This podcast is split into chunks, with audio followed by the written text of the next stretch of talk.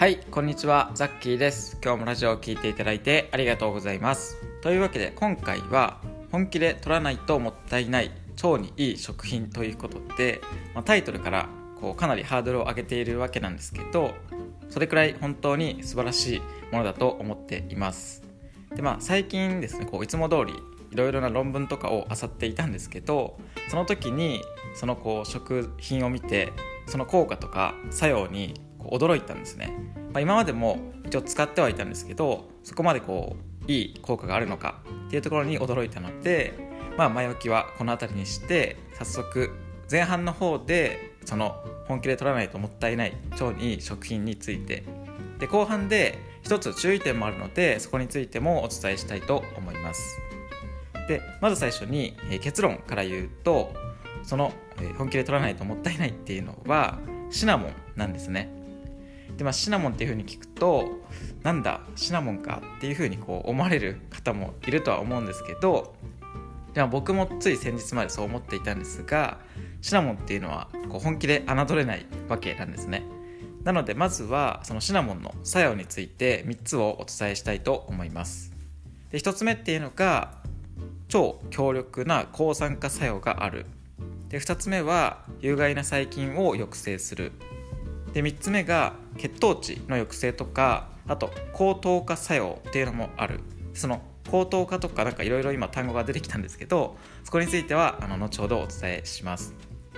まず1つ目っていうのが強力な抗酸化作用があるっていうところで、まあ、なんか抗酸化作用とかって結構テレビとかいろんなところでも聞くと思うんですけどそもそもそれって何なのっていう疑問も持たれる方もいらっしゃると思うのでまずはそこについて簡単に解説したいと思います。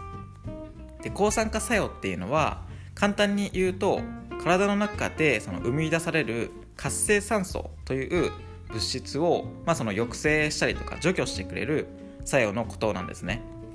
で今出てきたその活性酸素っていうのが、こう僕たち、まあ、人間がこうエネルギーを作ってやっぱり、まあ、こう歩いたりとか、まあ、その立ったりとか何でもいいんですけどその、えー、生活をしていくわけなんですけどその生きていく上で必ず体の中でこう発生してしまう物質っていうのが活性酸素っていうものなんですね。で、まあ、それがこう少量であれば全然こう体の中にあっても問題ないんですけどそれっていうのはこう年齢とともに体にこうある量が増加したりとかあとまあ紫外線とかタバコとか、まあ、こう激しい運動ジムでこう1時間結構たっぷり筋トレしたりとかあとまあそのランニングとかとあとは酸化された食べ物とかを食べることによっても活性酸素っていうのは増えていくんですね。で、まあ、例えば酸化された食べ物とかっていうとオリーブオイルとか米油とかっていう、まあ、そのいわゆる食用の油ですね。そういった油とかあとナッツ類とかっていうのはやっぱりその油分を多く含んでいるので結構酸化しやすい食べ物なんですね。であ、そういった感じでその活性酸素っていうのが体の中で増えていくと、まあ、その適度にはいいんですけど増えすぎると腸内細菌の多様性が低下して、まあ、腸内環境が乱れるといった報告があるんですね。で、まあ、そういった活性酸素の発生を抑制したりとか活性酸素そのものを取り除くことを抗酸化というわけですでその抗酸化作用っていうのはスパイスとかハーブですねそういったところで有効だと言われていてあの生姜とかニンニクとかウコンですねそういったハーブ類にもこう強い抗酸化作用があってすごくいいっていうふうに言われているんですけどそういったものとシナモンの抗酸化作用を比較したところその強力って言われているニンニクとか生姜よりも強いその作用があるっていうことが判明したわけですね。まあなのでそのニンニクとか生姜って結構こういろんなところで取り上げられる。で僕もおすすめしている食材。で抗酸化作用って強いんですけどなんとそれを上回るものがシナモンだったわけです。で、まあ、次2つ目のところで有害な細菌を抑制するっていうところですね。でシナモンには抗菌作用っていうのもあって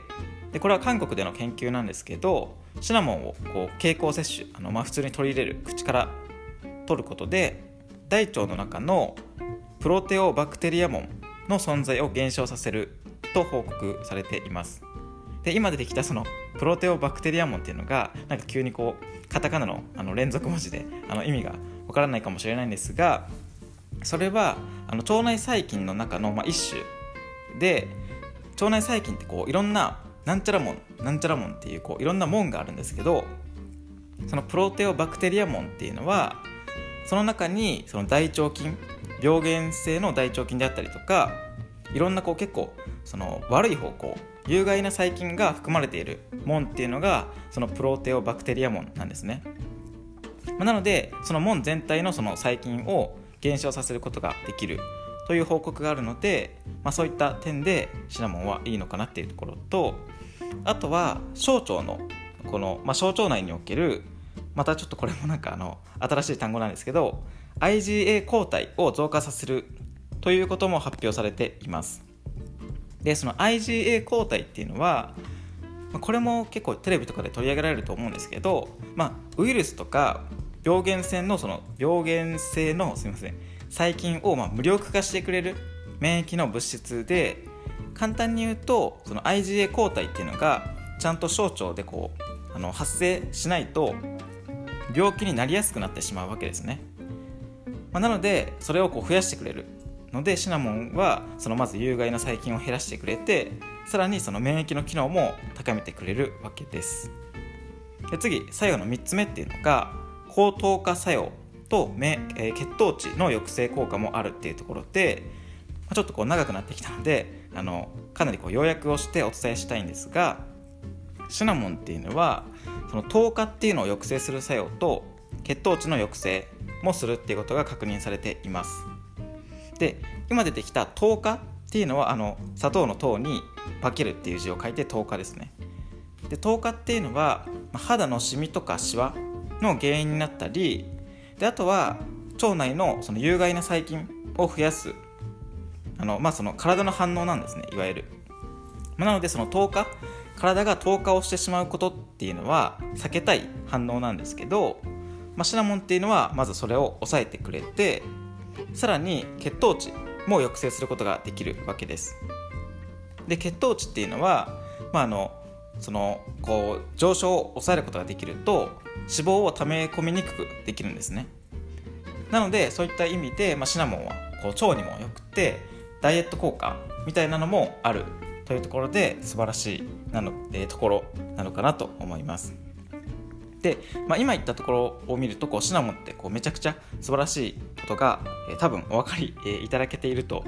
えー、思うんですけど後半の方でその注意点の方もお伝えしたいと思います。でここも結論を言うとシナモンって結構いろんな種類があるんですけどその中でもセイロンシナモンというのを選んだ方がいいです。でシナモンにはあのクマリンっていうこうすごい可愛らしいあの名前の成分が含まれていてで、まあ、ドイツでの研究なんですけどそのクマリンの1日の許容量っていうのが決められているんですね。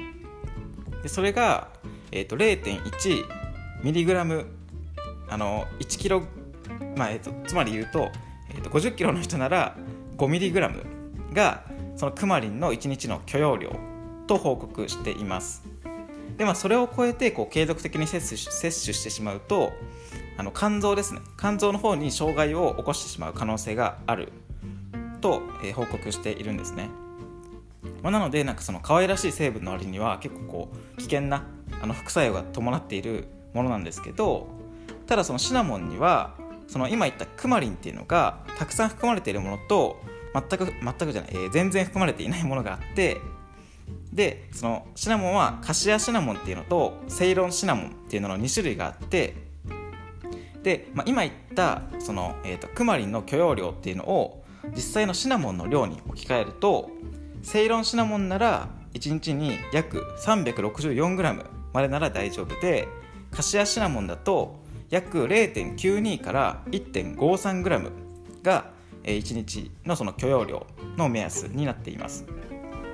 まあ、なのでセイロンシナモンだったら1日に 364g これってもう絶対に何をしてもそんなシナモンで取ることないと思うんですけどそこまで大丈夫なんですがカシアシナモンの方だと約 0.92g から 1.53g なのでまあ結構こうたくさん1日に使う場合だとその許容量を超えてしまう可能性があるんですね。で、まあ、小さじ1杯ぐらいでだいたい 1.6g あるので小さじ1杯毎日使ってるとそのカシアシナモンだとこう超えてしまう可能性が高いわけです、まあ、なのでそういった意味でそのカシアシナモンじゃなくてセイロンシナモンの方を使えば、まあ、別にその許容量とかほぼ気にしなくて使えますし、えー、いいのかなというところで、まあ、あと最後に、えーと、妊娠中の方ですね。今もし妊娠中の方がいたらあの妊娠中にシナモンを取ってしまうとまたそのクマリンじゃない成分とかが、えーと、お腹のその中の赤ちゃんに